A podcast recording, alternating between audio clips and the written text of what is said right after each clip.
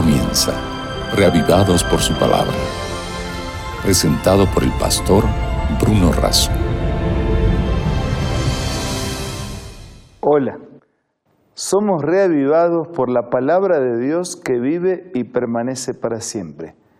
Una palabra que se renueva y que renueva la misericordia de Dios cada mañana para con sus hijos.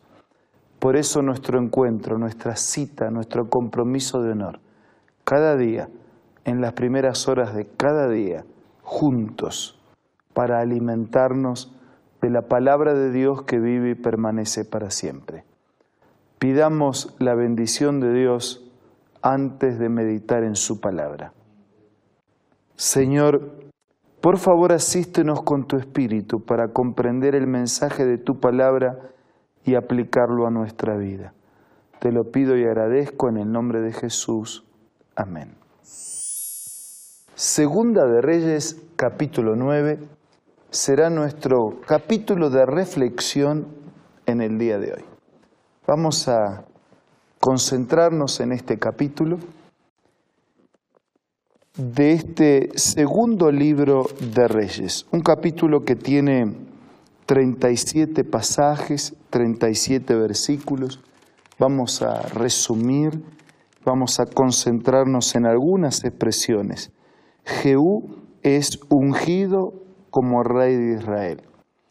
En el primer versículo dice que el profeta Eliseo llamó a uno de los hijos de los profetas y le dijo, ciñe tu cintura, toma este aceite en tus manos, ve a Ramot de Galad y cuando llegues allí verás a Jehú, hijo de Josafat, entra, haz que se levante, versículo 3, toma el aceite, derrama sobre su cabeza y di, así dijo Jehová, yo te he ungido como rey de Israel.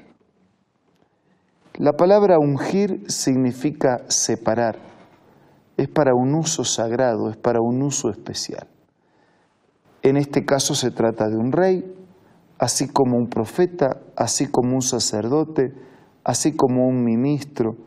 Las personas llamadas por Dios, separadas por Dios, ungidas por Dios para cumplir un ministerio especial, un ministerio de reconciliación, de justicia, de liderazgo, de misericordia, de servicio.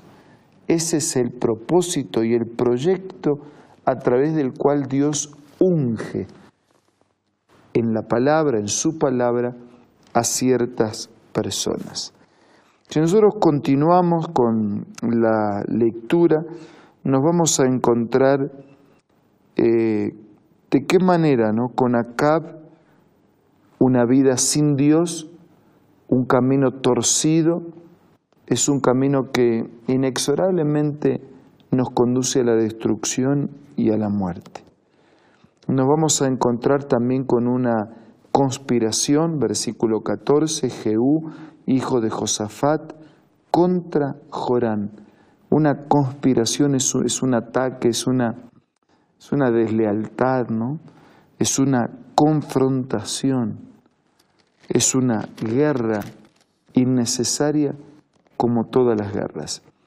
Entonces el rey, dice versículo 19, envió a preguntar, ¿vienen en son de paz?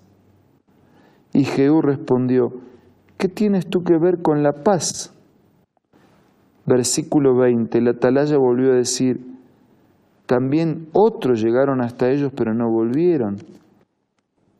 Versículo 22, cuando vio Jorán a Jehú, preguntó otra vez, ¿vienen en son de paz?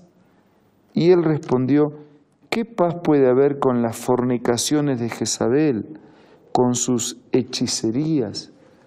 Estaba expresando una gran verdad. La paz es el resultado de estar bien con Dios. ¿Cómo puede haber paz en medio de fornicaciones espirituales, o sea, adulterios espirituales? contacto, vínculos, conexiones, convivencias con aquello que nada tiene que ver con Dios, con hechicerías, con magia, con ídolos, con imágenes, no hay paz cuando no estamos bien con Dios. La paz es siempre el resultado de estar bien con Dios. Estar bien con Dios significa tener paz. Vivir en idolatría, es decir, en relación, es decir, en adoración, es decir, en servicio, en obediencia a otros dioses, es quebrar nuestra paz y poner en peligro nuestro destino de eternidad. Amigos, hay caminos que pueden parecer derecho, pero su fin es un fin de muerte. No hay un fin de vida si caminamos enemistados, alejados, indiferentes, opuestos a la voluntad y al camino de Dios. Las aplicaciones de este capítulo eso nos indican. No, no, no hay paz de espaldas a Dios. No hay paz enemistados con Dios, alejados de Dios, separados de Dios. Por eso después el salmista iba a decir, vuelve ahora en amistad con Él y tendrás paz.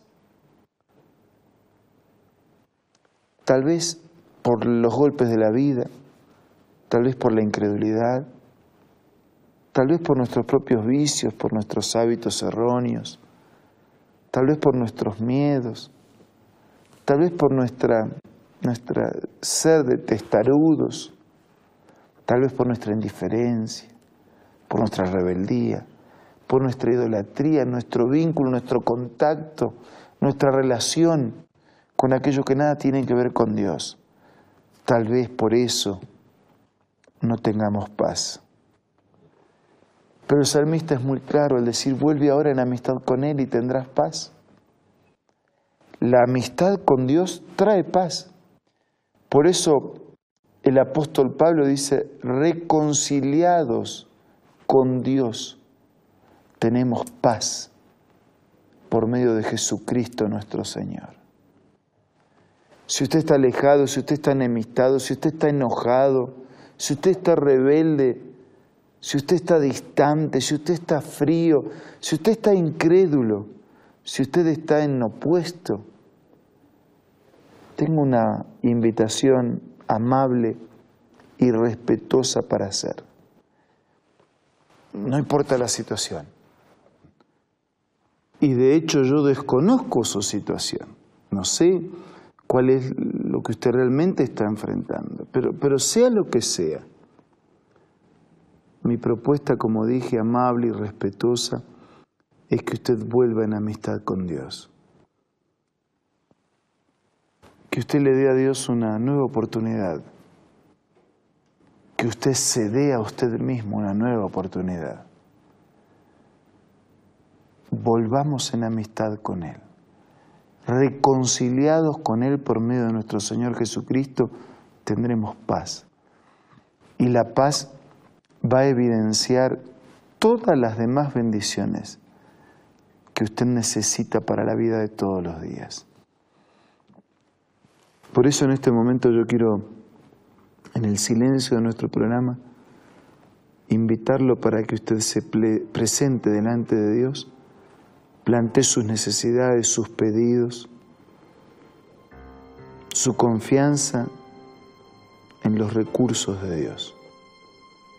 Por favor, utilice este tiempo, este silencio, en pedir, en hablar, en agradecer y en escuchar la voz de Dios. Padre nuestro que estás en los cielos, Queremos volver a ser tus amigos.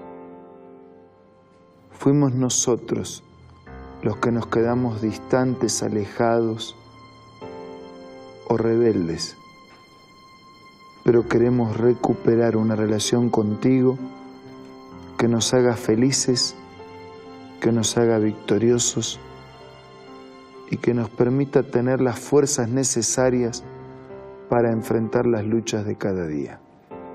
Bendice a todos nuestros amigos, te lo pedimos y agradecemos en el nombre de Jesús. Amén. Esto fue todo por hoy. Nos reencontramos mañana, si Dios lo permite, deseosos de seguir profundizando nuestra caminata por las páginas eternas de las Sagradas Escrituras. Que tenga usted el mejor de los días y que mañana podamos seguir siendo reavivados por su palabra.